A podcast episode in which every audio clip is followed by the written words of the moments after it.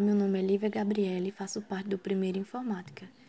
Esse filme retrata, por meio da ciência, por meio do saber, o caminho que leva à verdade. Aconteceu episódios de mortes e para os monges a causa eram os demônios.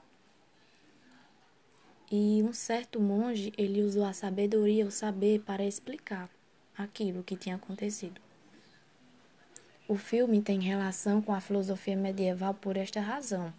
É centrada na existência de Deus e nos valores cristãos, onde, por meio da razão e pela fé, eram feitos estudos.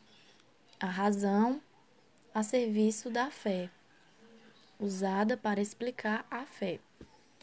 O filme recebe o nome de O Nome da Rosa, porque foi uma homenagem a moça que ele não sabia o nome e que foi a única que ele amou. Por isso ele colocou como o nome da rosa.